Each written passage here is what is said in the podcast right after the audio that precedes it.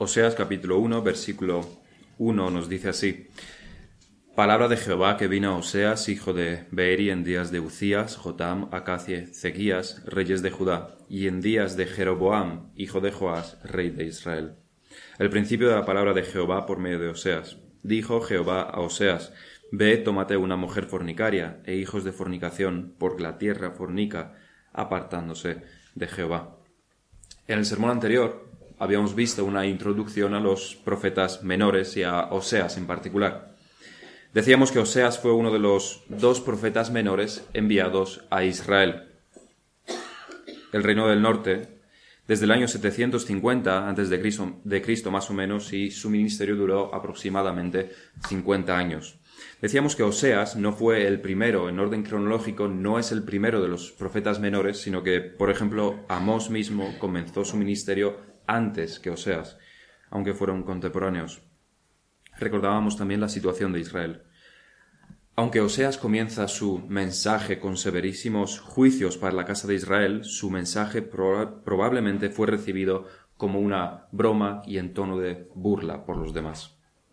Porque en los días de Jeroboam, cuando eh, Oseas empieza a profetizar, el rey bajo quien eh, Jeroboam, que era el rey de Israel, todo iba viento en popa para la nación de Israel le iba, de hecho, muchísimo mejor que a Judá, su hermana. Eran tiempos de prosperidad que leíamos en Segunda de Reyes 14. Sobre este Jeroboam se nos dice en el, en el pasaje de Segunda de Reyes 14 que hizo lo malo delante de Jehová. Comienza así, Jeroboam, hijo de no recuerdo quién, pero hizo lo malo delante de Jehová. Pero al mismo tiempo se nos dice que el Señor, por la misma mano de este Jeroboam, el rey malo, a sus ojos, rescató a Israel al compadecerse de él. Así que eran épocas de prosperidad y alegría y de festejo y de culto a los ídolos. Y se presenta un profeta, Oseas, para advertirles sobre gravísimos juicios que Jehová traería sobre ellos. Y si algo nos enseña la historia y nuestra experiencia es que la prosperidad no es amiga del arrepentimiento en demasiadas ocasiones. Las riquezas, la comodidad, el bienestar, demasiadas veces funcionan como tapones para los oídos al escuchar el Evangelio. Rebajarme a admitir mis errores y arrepentirme humillándome delante de Dios, ahora que tengo de todo y mi corazón está lleno de alegría. Ese es el pensamiento de los hombres cuando estamos en tiempos de prosperidad. Y esto no significa que los ricos no puedan salvarse, significa que lo tienen imposible, pero tan imposible como todos los demás. Pero para lo que los hombres es imposible, para Dios es posible. Esto lo dice Cristo justamente en este contexto. Se mire por donde se mire, era difícil que Oseas fuera escuchado. Era una nación idólatra. Habían endurecido sus corazones a lo largo de muchísimas generaciones, casi desde el comienzo del reinado de Roboam a la muerte de Salomón. Y así siguieron. Decenas de años de ministrar Oseas, de traerles la palabra de Dios con sus advertencias severas, y no sirvieron para nada más que para condenarlos. Pero la palabra de Dios siempre obra. Dios no hace nada en vano. Todas sus obras tienen un propósito y sus propósitos nunca son anulados, ni por el hombre, ni tampoco por Satanás, ni por cualquier otra fuerza que exista. En parte, el propósito de Dios con respecto a Oseas fue no quedar ellos sin testimonio. Dios podría haberlos aniquilado en un segundo sin decir nada y habría sido totalmente justo. Ninguna injusticia se habría cometido pero mostró su misericordia hasta con una nación obstinada que no iba a arrepentirse, pero Dios muestra su misericordia.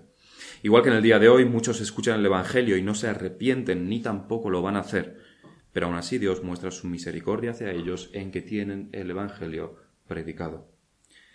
Pero no va a durar esta situación eternamente. El día donde los hombres y las mujeres serán juzgados vendrá igual que vino el día del juicio para la nación de Israel porque también le llegó el día de juicio. Aunque Oseas no vivió para verlo, el reino de Israel fue conquistado por los asirios y nunca fue restaurado, ni nunca después de esta conquista tuvo más reyes. Otro de los propósitos de Dios en el misterio de Oseas fue enseñarnos también a nosotros. Tenemos sus profecías escritas, tenemos la palabra de Dios escrita, y podemos aprender grandes verdades de este ministerio de Oseas y de sus profecías. Y no debemos pasar esto por alto. El primer versículo comienza así. Palabra de Jehová que vino a Oseas. Esto no es un libro cualquiera.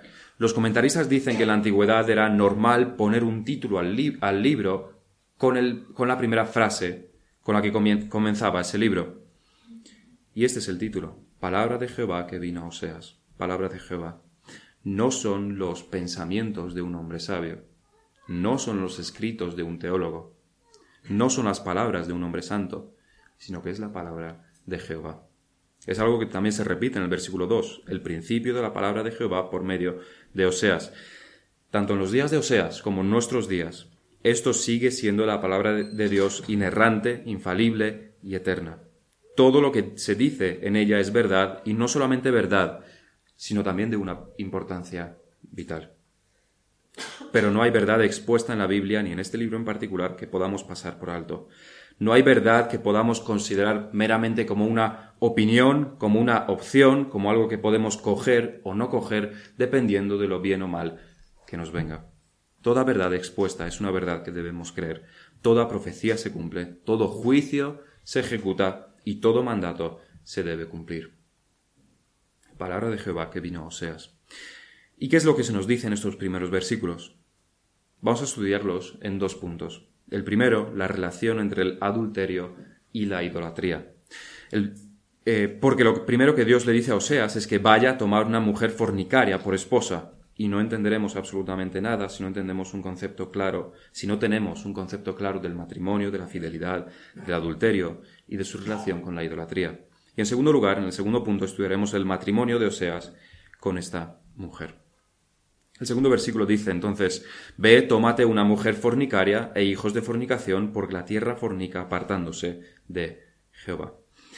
Este mandato que se le da a Oseas de tan difícil cumplimiento y de unas consecuencias que provocarían muchísimo dolor al profeta, no es la petición de un Dios caprichoso y cruel a un hombre que es víctima de sus fechorías, como bien podía darse el caso, por ejemplo, en la mitología griega. Mucho más de una vez pasó.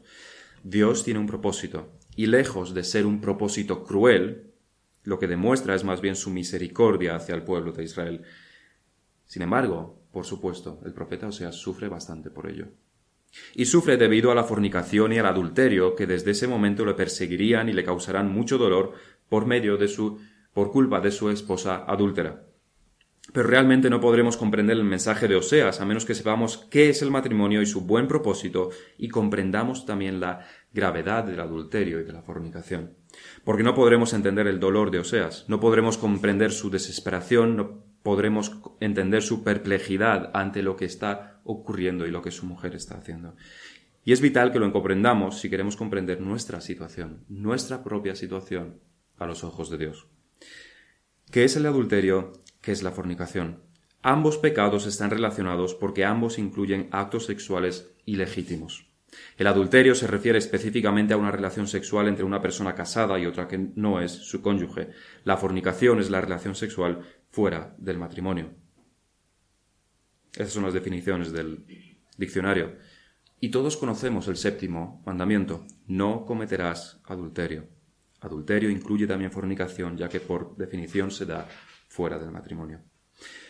Pero podemos dar una definición que se adecua a ambas, porque tanto el adulterio como la fornicación son una perversión del matrimonio. Y es por la pureza y por la santidad del matrimonio que en la ley mosaica se castiga con tanta dureza el matrimonio. En Levítico 20:10 se nos dice, si un hombre cometiera adulterio con la mujer de su prójimo, el adúltero y la adúltera indefectiblemente serán muertos. ¿Nos parece esto un castigo duro? ¿Nos parece demasiado extremo? Eso se debe solamente a que no comprendemos del todo la importancia del matrimonio, el propósito del matrimonio. Por eso no podemos entender el castigo de pervertir el matrimonio. El matrimonio es parte de la creación de Dios. Es parte de la obra de Dios llevada a cabo en los seis primeros días del universo. No fue sino hasta crear a Eva y presentársela a Adán quedando unidos en, un, en una especie de matrimonio, que claramente era matrimonio, pero no con los votos que hacemos hoy en día, que Dios declaró todo muy bueno. Porque Dios creó los cielos y la tierra, la luz y la noche, árboles, peces, aves, al hombre y a la mujer, y al matrimonio entre estos dos. Todo esto, ni más ni menos, fue llamado bueno en gran manera. Grandemente bueno. Incluye la institución del matrimonio.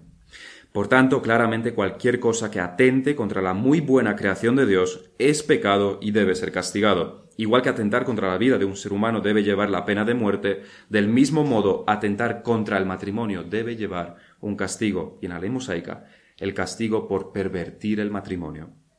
Por adulterar era el mismo castigo que el quitarle la vida a una persona, el castigo de la muerte. Por otro lado, fijémonos bien en el, lenguaje que se utiliza en Génesis. En 1.27 dice, y creó Dios al hombre a su imagen, a imagen de Dios lo creó, varón y hembra los creó.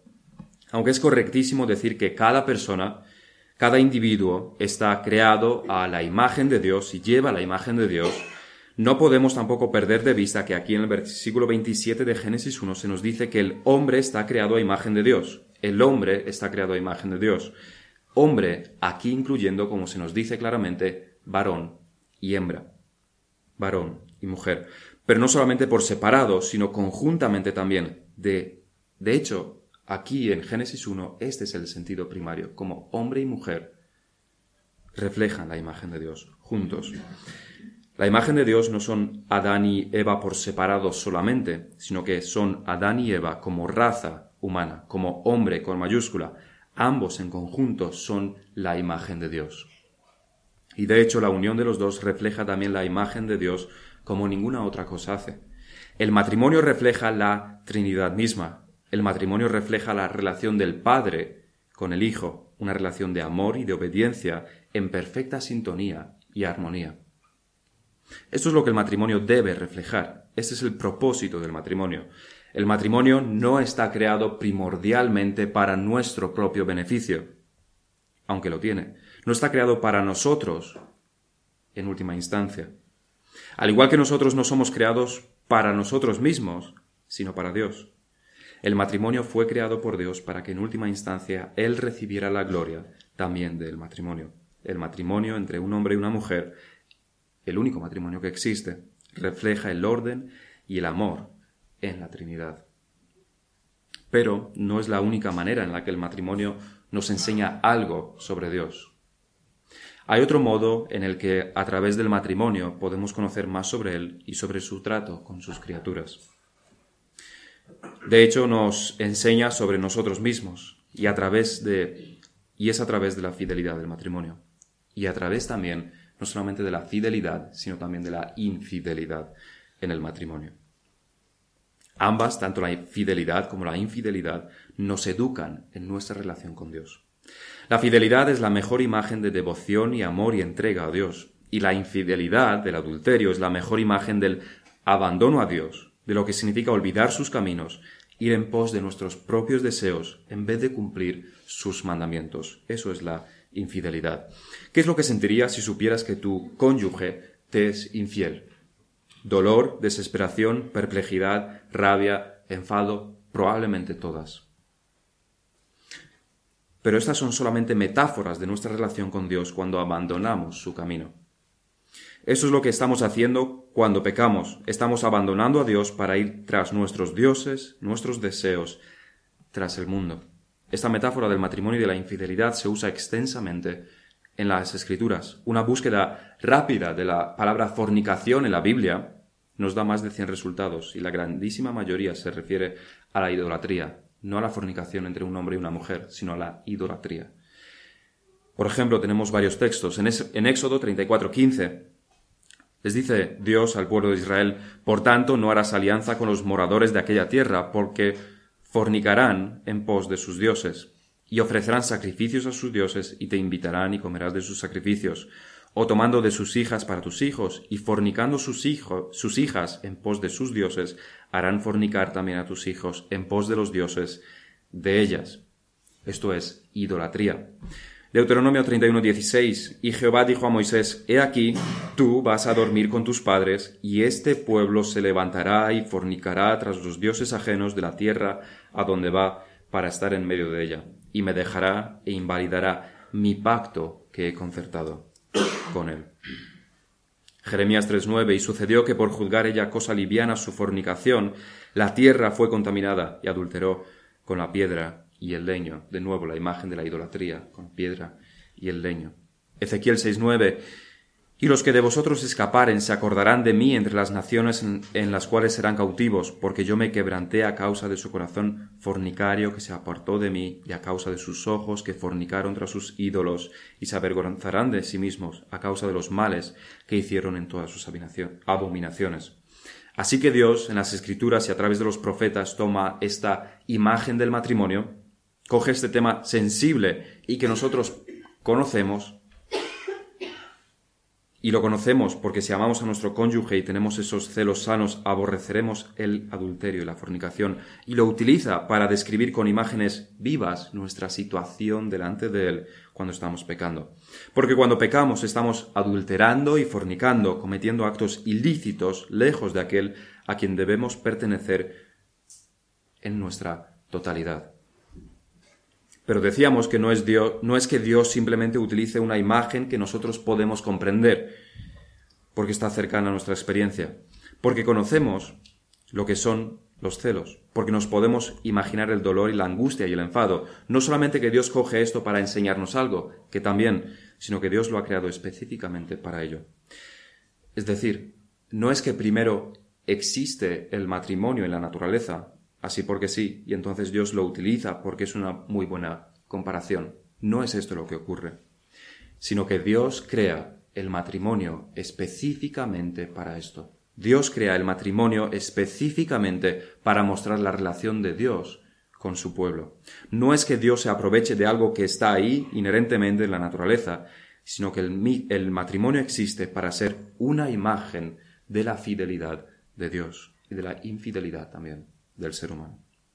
Y aunque en el Antiguo Testamento se habla en numerosas ocasiones de la fornicación para referirse a la idolatría de Israel, no son muchas las veces que Dios se presenta a sí mismo como marido de Israel. Aquí en Oseas es uno de los libros donde más claramente se muestra a Dios como el marido de Israel. Pero en Isaías, en el versículo 54, se dice de la manera más clara hasta entonces, 54.5, porque tu marido es tu, hacedor, Jehová de los ejércitos es su nombre, y tu redentor, el Santo de Israel, Dios de toda la tierra, será llamado. También encontramos un pasaje similar en el profeta Jeremías, 31-32. No como el pacto que hice con sus padres el día que tomé su mano para sacarles de la tierra de Egipto, porque ellos invalidaron mi pacto, aunque fui yo un marido para ellos, dice Jehová. Todo esto, todo este, eh, este vocabulario de marido y esposa, de adulterio y fornicación se encuentra en el contexto de los pactos. Igual que al contraer matrimonio estamos haciendo un acto legal, firmamos papeles y legalmente se declara matrimonio. Del mismo modo, el pueblo de Israel estuvo en un pacto con Dios, un pacto que se invalida cuando hay adulterio. Pero si en el Antiguo Testamento se nos habla sobre Dios como marido de Israel, en el Nuevo Testamento es en el Nuevo Testamento donde se revela en realidad todo su esplendor. Apenas hay otra imagen que se utilice para la relación de Cristo con la Iglesia. Esposo y esposa. El ejemplo más claro lo encontramos en el texto que leíamos en la introducción, en Efesios 5, que nos dice, versículo 24, Así que, como la Iglesia está sujeta a Cristo, así también las casadas lo estén a sus maridos en todo. Maridos, amad a vuestras mujeres, así como Cristo amó a la Iglesia y se entregó a sí mismo por ella, para santificarla, habiéndola purificado en el lavamiento del agua por la palabra, a fin de presentársela a sí mismo una iglesia gloriosa, que no tuviese mancha ni arruga ni cosa semejante, sino que fuese santa y sin mancha. Y aquí nos está enseñando, no nos está diciendo que el amor de Cristo es como el amor del marido hacia su esposa, sino lo contrario. El amor del marido hacia su esposa debe ser como el amor de Cristo. Ese es el orden real. Nos sigue diciendo, porque nadie aborreció jamás a su propia carne, sino que la sustenta y la cuida, como también Cristo sustenta y cuida a la Iglesia. En este pasaje Pablo sigue el orden de la creación, nos enseña cómo debemos comportarnos en el matrimonio hacia nuestras esposas y maridos, tomando el ejemplo de cómo Cristo trata a la Iglesia y de cómo la Iglesia debería tratar a Cristo. Porque la Iglesia está sujeta a Cristo, las esposas entonces deben estarlo a sus maridos, porque Cristo amó y ama a la iglesia, entonces los maridos deben amar a sus esposas. Y Pablo termina con un toque todavía más profundo. Versículo 31. Por esto dejará el hombre a su padre y a su madre y se unirá a su mujer y los dos serán una sola carne. Y todos estamos aquí pensando, esto claramente se refiere al matrimonio entre, una, entre un hombre y una mujer. Pero nos dice, grande es este misterio. Mas yo digo esto respecto de Cristo y de la Iglesia. Lo que nos está diciendo es que estos que se nos dice en Génesis 2, de que el hombre dejará a su padre y a su madre, sobre esta unión del hombre con su mujer, donde está implícito este dejar atrás lo demás, en realidad se refiere, es como una profecía, y se refiere a Cristo y a la Iglesia.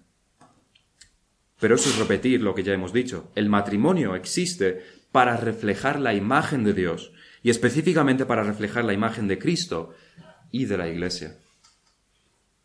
Es por ello que el adulterio y la fornicación y la falta de amor y la falta de sujeción y desorden en un matrimonio son tan graves el, divorcio no es grave porque tiene consecuencias indeseadas y provoca sufrimiento, sobre todo a los hijos, que es verdad. Todo esto es grave, en primer lugar, porque está lanzando mentiras sobre el, el trato de Cristo con la Iglesia y el trato de la Iglesia hacia Cristo. Cuando como maridos nos enfadamos con nuestras esposas y las castigamos con palabras simplemente para hacer daño como venganza, estamos mintiendo sobre lo que Cristo está haciendo con la iglesia. Cuando las esposas mienten o engañan o esconden cosas de sus maridos para hacer algo sin su conocimiento, están mintiendo sobre la iglesia. Y estas cosas son muy graves. Y no dudemos ni un instante de que Dios castigará, por supuesto, todos estos pecados.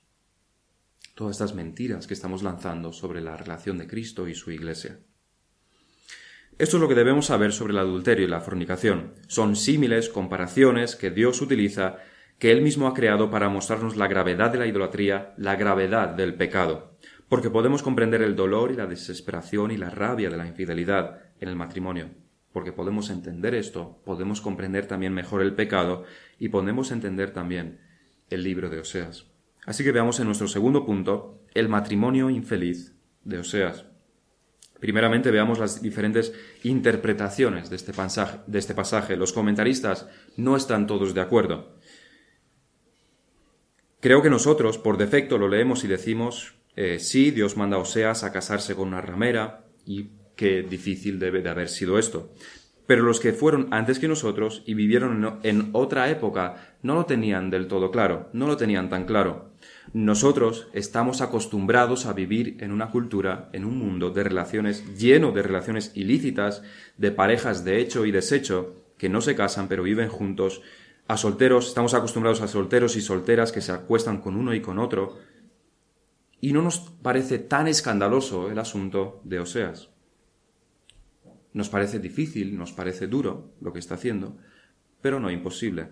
Sin embargo, en épocas con más pudor, como fue la época de Lutero y Calvino, imaginarse esto era bastante difícil. Era una época más casta. La fornicación y la infidelidad eran considerados como las peores de las cosas y eran mal vistas absolutamente por todos. Eras severamente juzgado tanto moralmente por todos los demás como incluso por la ley misma si cometías adulterio. No ibas a jugar con ello como se juega hoy en día. De hecho, hoy en día pasa todo lo contrario. Así que por un lado, Calvino, por ejemplo, afirma que todo esto es, una, es solamente una visión profética que tiene Oseas, que esto no ocurrió en la realidad, sino que es una visión que Dios le da. Que este matrimonio no se produce en la realidad, sino que es una visión que él después de debe exponer al pueblo de Israel para que entiendan su situación, pero no es real. La preocupación de Calvino es lícita, dice él, si Oseas se hubiera casado con una prostituta, con una ramera, con una adúltera, ¿qué autoridad moral iba a tener él sobre el pueblo de Israel si su familia hubiera estado en tan gran desorden? Calvino lo extrapola al pastorado. ¿Cómo podría ser pastor alguien con una esposa que le es infiel en repetidísimas ocasiones y en el conocimiento de todos? Calvino no lo ve posible. Lutero, por su lado, afirma que la esposa de Oseas no fue adúltera en realidad, sino que lo que está planteando es más bien cómo debería, cómo sería de haber sido así. Es decir, que aunque Oseas sí estuvo casado con Gomer, en realidad ella no fue adúltera, sino que lo utiliza como un supuesto caso. Otros afirman que realmente Oseas se casó con Gomer, y ella, pero ella fue adúltera después de casarse con él, que no fornicó antes de ello, antes de casarse, sino solamente después. Esta interpretación puede tener sentido debido a que Dios le manda, ve, tomate una mujer fornicaria e hijos de fornicación. Y al igual que los hijos vinieron después del matrimonio, quizás también la mujer fornicaria fue, lo fue después del matrimonio. La tercera interpretación es la que toma el texto en el sentido más puro.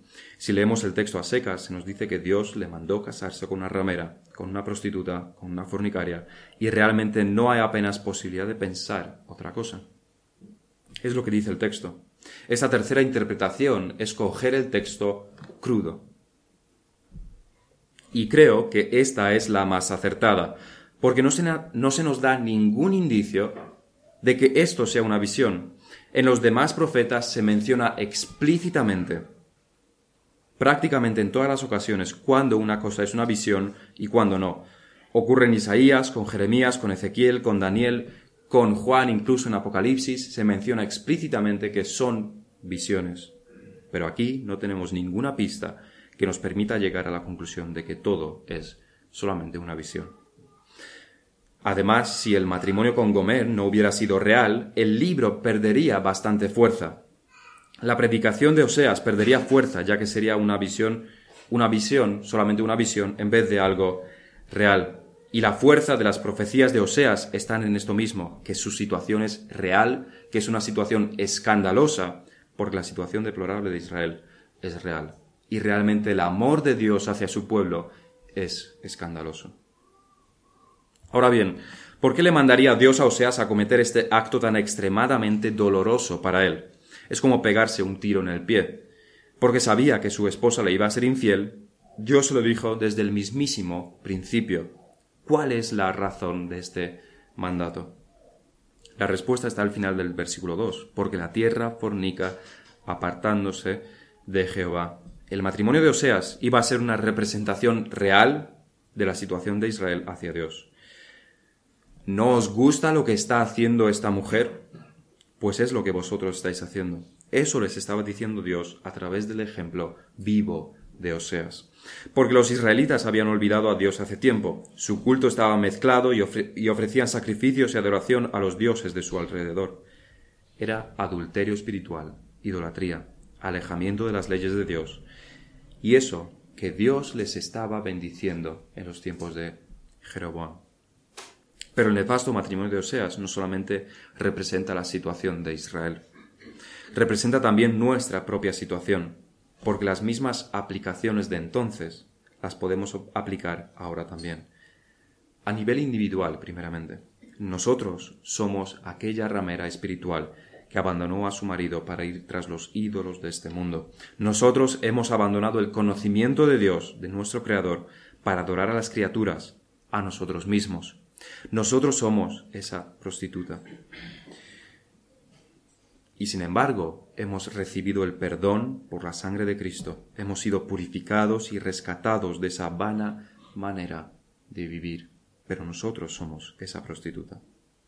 Aun así, cuando seguimos nuestros propios deseos en vez de los principios de Dios, después de ser rescatados, cuando olvidamos los mandamientos de Dios, cuando no queremos guiarnos por los principios de las escrituras y de lo que estamos aprendiendo cada domingo, en lo referente a las aplicaciones. En todas estas situaciones estamos fornicando y no somos mejores que la adúltera mujer de Oseas. De hecho, somos mucho peores, porque el pecado es contra Dios y no contra un hombre solamente. Pero esta infidelidad también puede ocurrir a nivel de iglesia. Vemos cómo se aceptan dentro de la iglesia todas las nuevas modas y todas las corrientes de pensamiento. Si lo que está de moda es que uno cuente sus sentimientos, que cada uno cuente sus sentimientos, entonces la iglesia se adapta a ello y, y se hacen corrillos donde cada uno pueda expresar lo que está en su corazón, se quita la predicación y esa es la iglesia. Eso es prostituirse de la peor de las maneras. Esa es la definición de prostitución. O si el mundo busca entretenimiento, en la iglesia damos también entretenimiento para que los jóvenes no se vayan y los adultos se lo pasen bien también. Eso es lo que hacen las prostitutas sin vergüenza ni pudor alguno.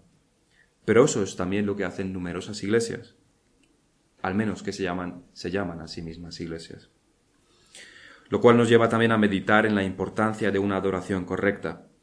El tema principal, el problema principal de Israel y de Judá durante toda su existencia fue la idolatría, es decir, la adoración falsa.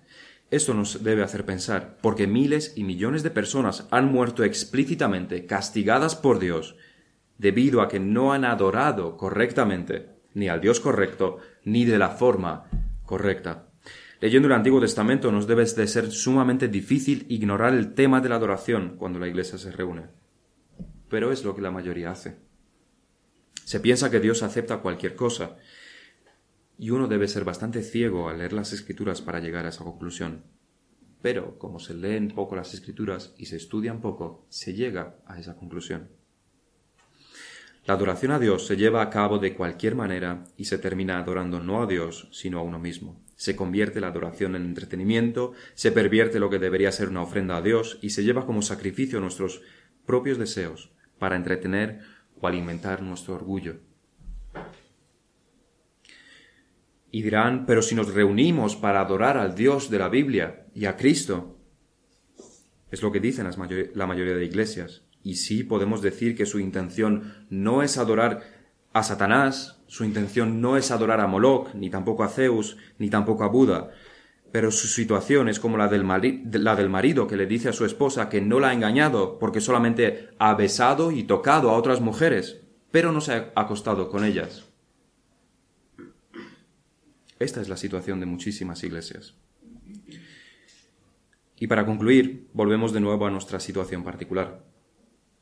Aunque es fundamental y es irreemplazable la adoración de Dios, la adoración a Dios en la iglesia, cuando nos reunimos en el día del Señor, la, congregación entera, no es en la iglesia donde rendimos toda la adoración a nuestro Dios. Adoramos a Dios cada uno de los días de la semana. Servimos a Dios cada segundo y cada minuto de nuestras vidas. La adoración de los domingos sirve para recalibrar nuestra adoración diaria, no para ser un sustituto de nuestra adoración diaria. En todo debemos vivir, como decía Calvino, en la presencia de Dios. Corandeo. Todo lo que hacemos lo debemos hacer como para el Señor. Si no lo hacemos para Él, lo estamos haciendo para Satanás. Y este vivir para Dios no significa que estemos orando y leyendo la Biblia el día entero, sino que significa que cumplamos nuestras responsabilidades. Esta vida agradable a Dios comienza siempre, siempre con fe y arrepentimiento. Comienza reconociendo que nosotros somos aquella prostituta que le fue infiel a su marido, a Dios, y que merecemos el mismo castigo de la ley, la muerte por esta infidelidad. Merecemos la muerte como adúlteros. Comienza reconociendo nuestra situación, humillándonos delante de Dios. Y después de este arrepentimiento le sigue la fe.